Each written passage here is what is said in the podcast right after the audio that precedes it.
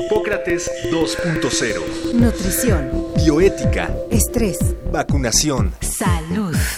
El Programa Universitario de Investigación en Salud y Radio UNAM presentan Hipócrates 2.0. Investigación y vanguardia en salud.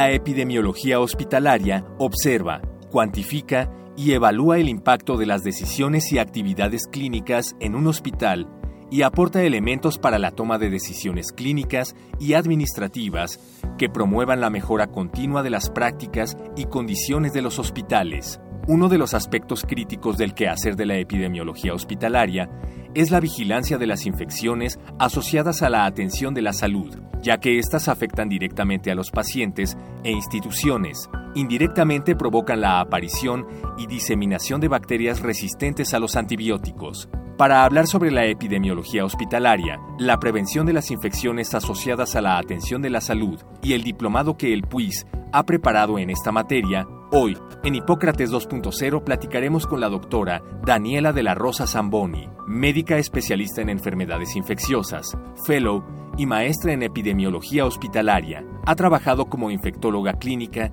en el Centro de Investigación de Enfermedades Infecciosas, CIENI, del Instituto Nacional de Enfermedades Respiratorias, INER, y desde 2013 es jefa del Departamento de Epidemiología Hospitalaria en el Hospital Infantil de México, Federico Gómez.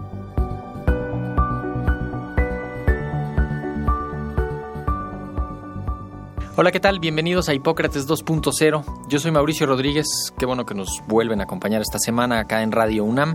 Vamos a platicar sobre epidemiología hospitalaria, la prevención de las infecciones asociadas a la atención de la salud, que ya verán que es un problema bastante grave, y en particular sobre un diplomado que tiene eh, el PUIS de la UNAM con otras instituciones para pues abordar este problema y para preparar a personal eh, dedicado a esto. Y para ello invitamos a la doctora Daniela de la Rosa Zamboni, que está absolutamente de lleno en este asunto. Tiene una especialidad en enfermedades infecciosas, después una maestría en epidemiología hospitalaria y ha estado trabajando ya desde hace varios años en esto y que justamente es quien coordina parte del, del curso del que vamos a estar platicando, pero pues primero que nada, Daniela, bienvenida a Hipócrates 2.0, muchísimas gracias por... Muchas gracias, Mauricio.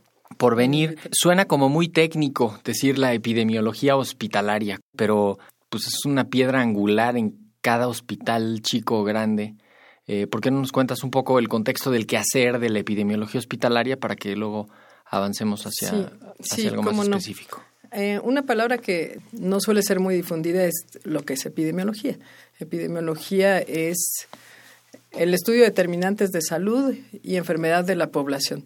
Resumido, lo que un médico hace con un paciente, el epidemiólogo lo hace con una comunidad, con un pueblo, con un país y en el caso del epidemiólogo hospitalario, con su hospital. Así como un ah, médico debe tener el diagnóstico del paciente y curarlo, el epidemiólogo hospitalario tiene que diagnosticar de qué se está enfermando su hospital o la población de su hospital, principalmente los pacientes, aunque también el personal de salud que trabaja ahí, y cómo evitar que se siga enfermando y cómo revertir las tendencias en infecciones. Sí, o sea, ustedes observan, cuantifican y evalúan. Y evitamos. Proponemos el epidemiólogo hospitalario además de mm, tener todas las herramientas para poder hacer el análisis, análisis estadístico de datos, también debe proponer las acciones, implementar las acciones y darle seguimiento a las acciones de mejora.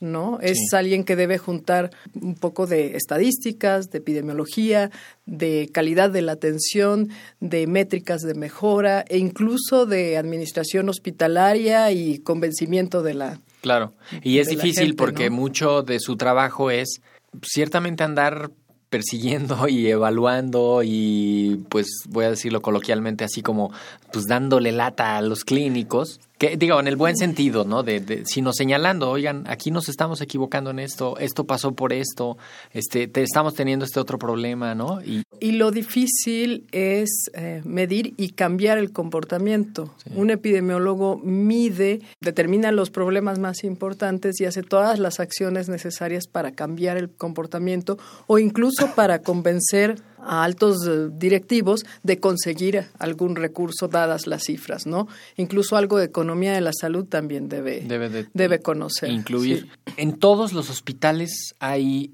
epidemiología hospitalaria. Debe, debe haber. haber. Si un hospital, por pequeño que sea, sigue la calidad de sus pacientes, uh -huh.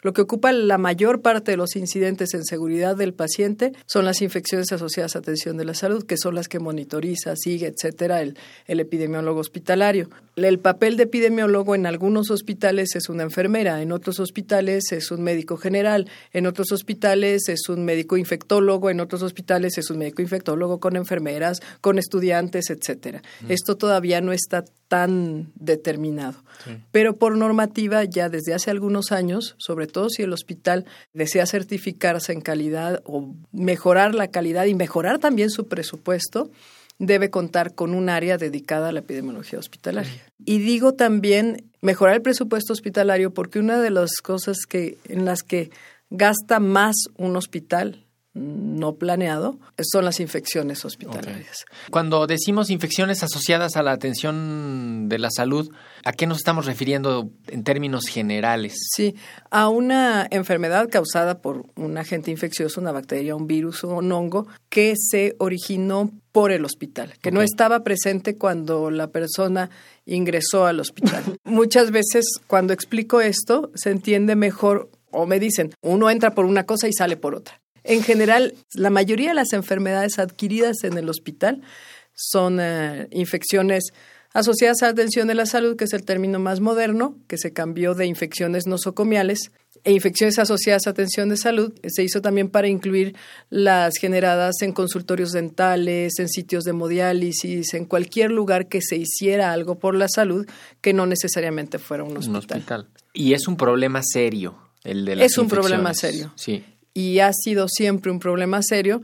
A mediados de los ochentas es cuando se decidió empezar a monitorizarlas, uh -huh. empezar a ver cuánto costaban por brotes de, de infecciones resistentes que surgieron en, sí, el, en Estados el, Unidos. ¿no? Si, si, necesitamos como aterrizarlo en por qué son un problema tan importante, uno, porque le da más sufrimiento al paciente. Dos, porque aumenta las estancias hospitalarias, sí. eh, aumenta los costos asociados a la atención. ¿No? Disminuye la disponibilidad de camas en un hospital.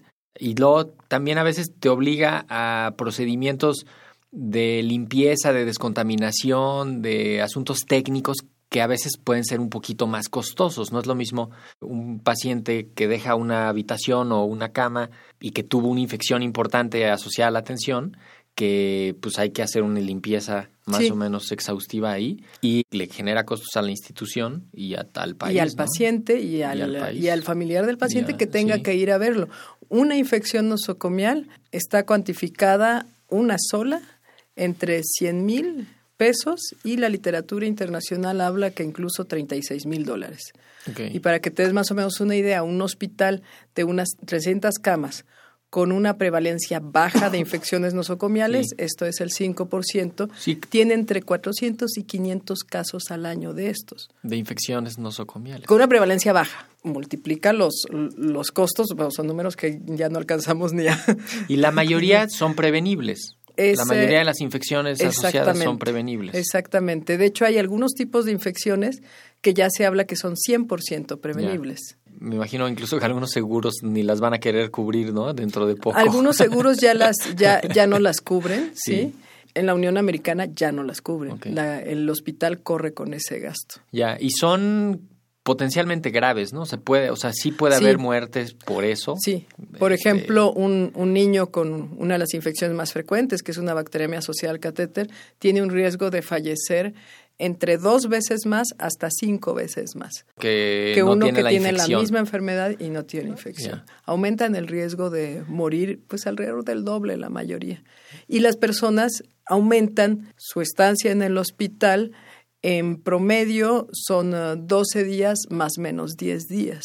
Imagínate, tú, tú vas por algo y resulta que te quedas un Sí. mes en el hospital, más el gasto de la familia que va a verte del hospital y las secuelas con las que quedes.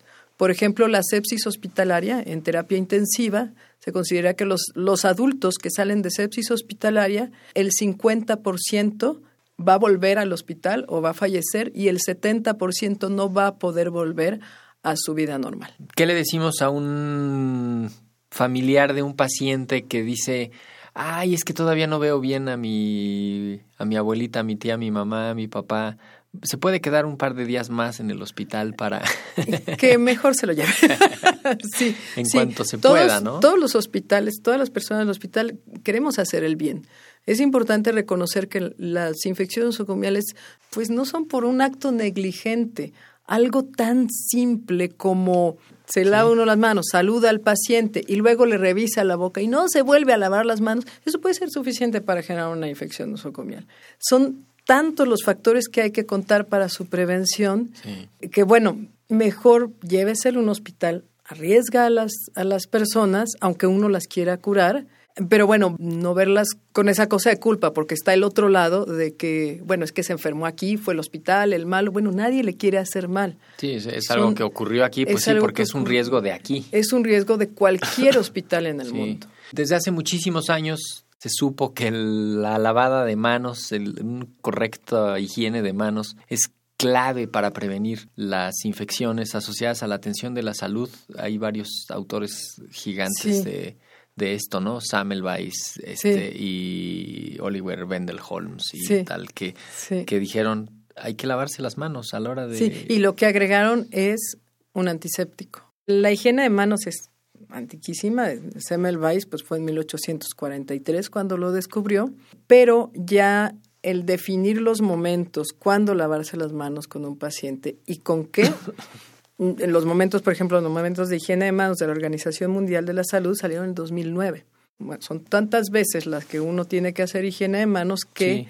En la práctica clínica diaria se prefieren soluciones que no se enjuaguen, no alcohol en gel, alcohol en espuma. que sirven para eso, o sea, Que sí, sirven, de están hecho, clínicamente probadas, Sí, ¿no? En manos limpias, los preparados en base a alcohol disminuyen más la carga bacteriana que el agua y jabón. Y por ejemplo, una enfermera de terapia intensiva tiene que lavar sus manos unas 20 veces por hora. Si va al lavabo y regresa No, no, por no. cada una de esas, No, va a ser un pues surco. se pasa su vida lavándose las manos, ¿no? No, y súmale que le lastime algo el Sí, jabón que además. están usando, va a acabar con algún problema. Además del lavado de manos, las infecciones asociadas a la atención, eh, a veces no se ve por completo el tamaño de la película, pero las vacunas también tienen un papel muy importante. Las vacunas, en el tienen personal un papel. Están las vacunas en el personal de salud, las vacunas en los pacientes, sobre todo la vacuna de influenza. la, mientras más personal de salud tenga vacuna de influenza, menos influenza adquirida en el hospital va a haber. De hecho, hay estudios que ven si, si más del 90% del personal de salud tiene vacuna de influenza, no hay influenza adquirida en el hospital. Hepatitis B para los trabajadores de salud que se pinchan con pacientes que tengan hepatitis B, pero sobre todo están las medidas alrededor de la limpieza hospitalaria y de los de los paquetes preventivos, que son la serie de medidas específicas que hay que hacer ante un catéter, un ventilador, una sonda, un paciente que se va a operar, una herida quirúrgica, cuidados de heridas, de estomas, de catéteres, Sí, incluso sí, sí. la posición del paciente. Y el otro factor que cada vez adquiere más relevancia es el papel que tenga el paciente y su familiar en evitar las infecciones nosocomiales. Cada vez se está viendo que tienen mayor importancia en esto, ¿no? Y que pueden ser cosas, digo, desde el cuidado de alguna algo que traiga el paciente, ¿no? Ya lo dijimos, catéteres, este, Sí. salidas, bolsas, colectoras, lo que todo eso, que lo sepa manipular, que lo sepa cuidar. si uno tiene un familiar de un paciente, por ejemplo, yo estoy en un hospital pediátrico, si uno tiene un familiar de un paciente que cuida de él no venir enfermo de vías respiratorias y se lava las manos y de alguna manera amable el paciente o el familiar indican hacer higiene de manos, amén de que de que limpien todos los objetos que le dan a los niños, los niños muerden todo, Todo, todo. puede disminuir de una manera drástica las infecciones asociadas a atención a la salud. Ya no me estoy metiendo en el cuidado de los de los catéteres, sondas, todo esto que también los familiares participan. Son cosas muy básicas. Empieza por quizá primero el personal que está directamente atendiendo a sus pacientes en los hospitales, ¿no? Eh, el, el programa de cuidados de catéter de, del INCAN que la doctora Volkov y su equipo han metido desde, pues ya desde hace varios años, Sí. ¿no? Que es exitosísimo. Nutrición también. Sí. Este, se han, se han hecho medidas importantes, de hecho, como semilleros, ¿no? Del, del- Sí. De este tipo de iniciativas. Y luego ya El- escalarlo a los pacientes, a los familiares, pero es un proceso educativo de Es un proceso continuo. educativo de convencimiento. En el Hospital Infantil de México también somos pioneros en, Sí. en- en varios procesos. Es, es una mezcla, epidemiología hospitalaria es una mezcla de saber medicina, saber algo de infectología, de microbiología, saber convencer, saber estadística básica e incluso algo de, de economía. Sí, y de, com- y de comunicación, ¿no? Yo creo que a veces se puede quedar el y de problema en que- en- que comunicación. no, no se logra comunicar. Psicología, digo, hasta, hasta manejo de masas, Sí. ¿no? Sí. Sí. Ahora, justamente eh, por el pues por el problema que representan las infecciones asociadas a la atención de la salud y un poco los retos de la epidemiología hospitalaria, no, no todos los hospitales alcanzan a tener un médico infectólogo, master fellow en, Sí. ¿no? Sí, Este, con adiestramiento en calidad, con- sí. Precisamente por eso ustedes integraron un programa de un diplomado que se llama así tal cual, diplomado de en epidemiología hospitalaria y, Infecciones asociadas a- a la atención a la salud, en el que participan el PUIS, tu hospital, el, el El Federico Hospital Gómez. Federico Gómez, eh, nutrición, tengo entendido, el Sí. Instituto Nacional de Ciencias Médicas y Nutrición. ¿Cuándo va a empezar? ¿A quién está dirigido? ¿De qué se trata? Precisamente por todas estas necesidades que son difíciles de cubrir en cualquier carrera, especialidad, maestría, porque lo que te dije es un poquito de varias disciplinas, Sí, ¿no? Sí, sí, sí. Decidimos hacer este diplomado e integramos Hospital de Adultos, que es el Instituto Nacional de Nutrición, Salvador Subirán, y Hospital de Niños, el Hospital Ustedes. Infantil de México, Federico Gómez, con participantes de otros institutos nacionales de salud y también con sesiones incluso del eh, St. Jude Children's Hospital, que es bueno el mejor hospital para niños con cáncer, de los mejores en el mundo, en Memphis, y de la PUIS eh, de la UNAM. El diplomado está dirigido a todo personal de salud que esté interesado en el tema ya sea por motivos laborales o por motivos personales. Por ejemplo, yo soy un, un médico general que estoy dirigiendo una clínica, a lo mejor lo quiera tomar. O yo soy un médico infectólogo pues en infectología llevamos alguna sesión de algunos meses de epidemiología hospitalaria en algunos programas de infectología, no en todos, pero no es lo mismo a la hora que tienes que dirigir y ver todos estos aspectos. Entonces, abarca tantos temas básicos, Sí. un repaso a los temas básicos, como temas más avanzados, todo dirigido al control de infecciones. Entonces puede ser personal eh, de salud, médicos, enfermeras, puede ser también algún médico residente en formación que sepa que se va a hacer cargo de alguna clínica, de alguna unidad o que quiera ampliar su campo de trabajo, ¿no? Incluso a veces alguien que se quiera sensibilizar en el tema, ¿no? También, también. Porque a veces eh, se, se refieren despectivamente a la gente de la epidemiología hospitalaria, ¿no? Porque creen Sí. que como que son los que no tienen nada que hacer y andan viendo ahí en que se equivocan los otros, cosa que es absolutamente No, tenemos equivocada. mucho trabajo. ¿no? Este, y, y de pronto tomar un curso de estos puede ser la diferencia entre que tomes el trabajo Sí. del- de lo que están haciendo los de ese equipo con otra actitud, ¿no? Incluso Sí. yo hasta diría algunos, pues algunos cirujanos que los, lo- los obliguen a tomar este Pues, curso de cualquier sensibilización. médico y, y- y bueno, es un curso de, de conocimientos, ¿no? Donde vamos a profundizar en los conocimientos de, de todo, Sí. en lo, lo relacionado a epidemiología hospitalaria, pero también lo pueden tomar directivos. Tenemos varios eh, pasantes y alumnos de enfermería que están interesados en esto. Muchos del, del área de prevención corre a cargo de la enfermera claro. y no todas pasan por epidemiología hospitalaria. Hay algo importante que se me que quiero mencionar del curso, es un curso que está avalado y da puntaje por la Asociación Mexicana de Infecciones Nosocomiales. Ya. Ahora, eh, es un curso por internet, no es un curso presencial. Es un curso por internet. Ok. Lo puedes tomar a cualquier hora del día, en el país del mundo y de tu casa en que estés, porque lo puedes tomar desde el celular si quieres.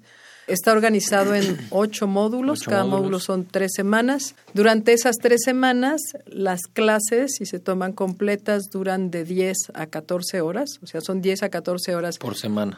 no, Ah. en, en las tres semanas. Ah, ok, ok. Sí, es, creo yo, bastante Sí, como, amable. como cuatro horas por semana. Sí, y las puedes tomar a las 11 de la noche, a las 10 de la mañana. Si te despiertas a las 5 todos los días a tomarla, pues ya Ya. tú sabrás. Está pensado en personas que ya están trabajando o tienen. Poco tiempo que lo puedan hacer. Hay prevaloración, hay posvaloración y hay un trabajo final. Mm. El trabajo final, bueno, se junta todos los conocimientos y este trabajo pues ya lo hace fuera de línea. Cada alumno tiene un tutor de Ah, acuerdo a su tema. Hay, hay economistas, hay calidólogos, hay microbiólogos, hay infectólogos, enfermeras, este, epidemiólogos, todos con alta experiencia en infecciones nosocomiales y en el ramo de infecciones nosocomiales que, que participen, ¿no? Por ejemplo, en calidad está un, uno de los hospitales que ya ha sido certificado, recertificado con más con 98. Entonces, bueno, la directora de calidad es quien está en calidad en esto, ¿no?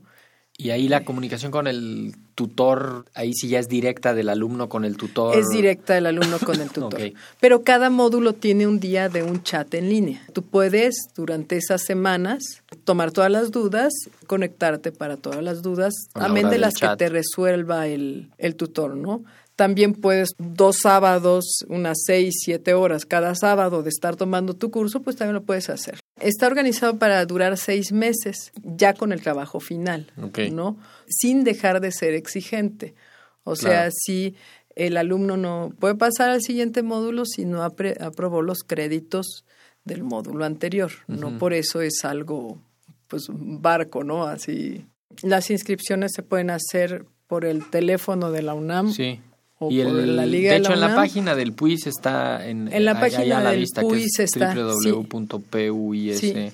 www.puis.unam.mx. Sí, www.puis.unam.mx o igual en Google uno le pone PUIS y, pues, Y ya, abres ahí la va a aparecer, ¿no? P-U-I-S Sí. y abre la, la página y se puede hacer en pagos. Ya. Hay 25% de descuento, nada despreciable para asociados a la Asociación Mexicana de Infecciones Nosocomiales. Si uno no es asociado, asociarse no es caro También. conviene, conviene asociarse y ahorrarse ese, ese 25%, además de todos los beneficios que da la Asociación Mexicana de Infecciones Nosocomiales, cursos, pláticas, etcétera. Y también hay 25% para médicos eh, residentes, estudiantes y pasantes de enfermería. Que es justo para promover que se vinculen a Que este se vincule tema desde- y que- exactamente. y que lo tengan, ¿no? También. Y empiezan más o menos en febrero. Sí, es- Justamente no, no se necesita que estén todos en un salón para empezar. Exactamente. Partir de más o menos mediados de Mm, febrero Mediados, van a arrancar. finales de febrero vamos, vamos a arrancar.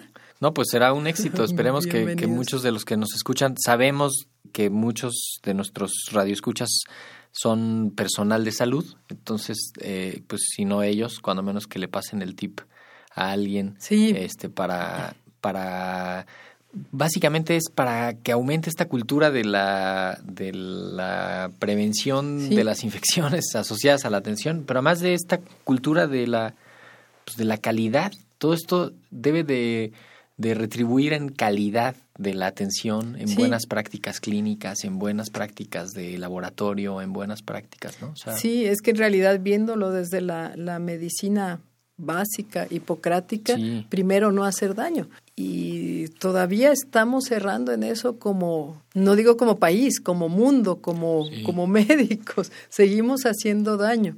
Y una manera de saber cómo no hacer daño, evitar el, el daño, sobre todo por infecciones nosocomiales, es eh, tener el conocimiento necesario. ¿no? Perfecto. Y qué mejor que pues a través de la Universidad Nacional y de estas dos grandes instituciones aquí en México que son el Hospital Infantil Federico Gómez y el Instituto de Nutrición. Colegas, este, instituciones asociadas de otros lados que tienen una experiencia vastísima, como Sí. nos lo comentas. Gente de primera en y- la materia. Sí, sí, no, no, no, no pusimos improvisados, ¿verdad?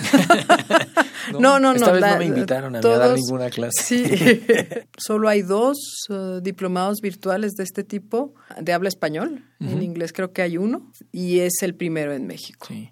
Y hay que aprovechar ese recurso, o sea, que el que lo haga lo haga con seriedad, que lo tome bien, que lo que le saque provecho, ¿no? El la idea de que sean presenciales las cosas para que sean buenas, a veces pues creo que ya está pasando eso de, Sí, ¿no? de moda. Lo virtual puede tener seriedad, puede tener Sí. importancia eh, y pues sí, esperemos que Además, todavía está por, por revisarse, pero si hay gente que quiere presencialmente ir a alguna de estas instituciones, Claro. del Instituto Nacional de Nutrición o del Hospital Infantil de México Federico Gómez, se puede también, ¿no? Y adiestrarse en el sitio, en algún tema en especial. claro. Además, bueno, pensamos introducir a partir del segundo, tercer módulo, cápsulas de temas candentes en infecciones Sí. nosocomiales, ¿no? Y de temas actuales, ¿no? De temas actuales, De, sí. de, de- de cosas vigentes ahorita, ¿no? Sí, por ejemplo, pasando. no sé, desinfección con luz ultravioleta, Sí. eh, Cobre, me- cobre, medidas específicas de prevención de infecciones en algunos grupos, que no está tan estudiado, por gente que sabe del tema y que en su hospital lo ha hecho. Claro. Buenísimo, pues Daniela de la Rosa, muchísimas gracias por haber venido a Hipócrates 2.0. Ya dejamos la información aquí puesta. Bueno, pues muchas gracias a ti. Es www.puis.unam.mx. Pues esperemos que sea un éxito, sin duda lo será el, Sí, el diplomado. esperemos, cuanto- por en bien de todos.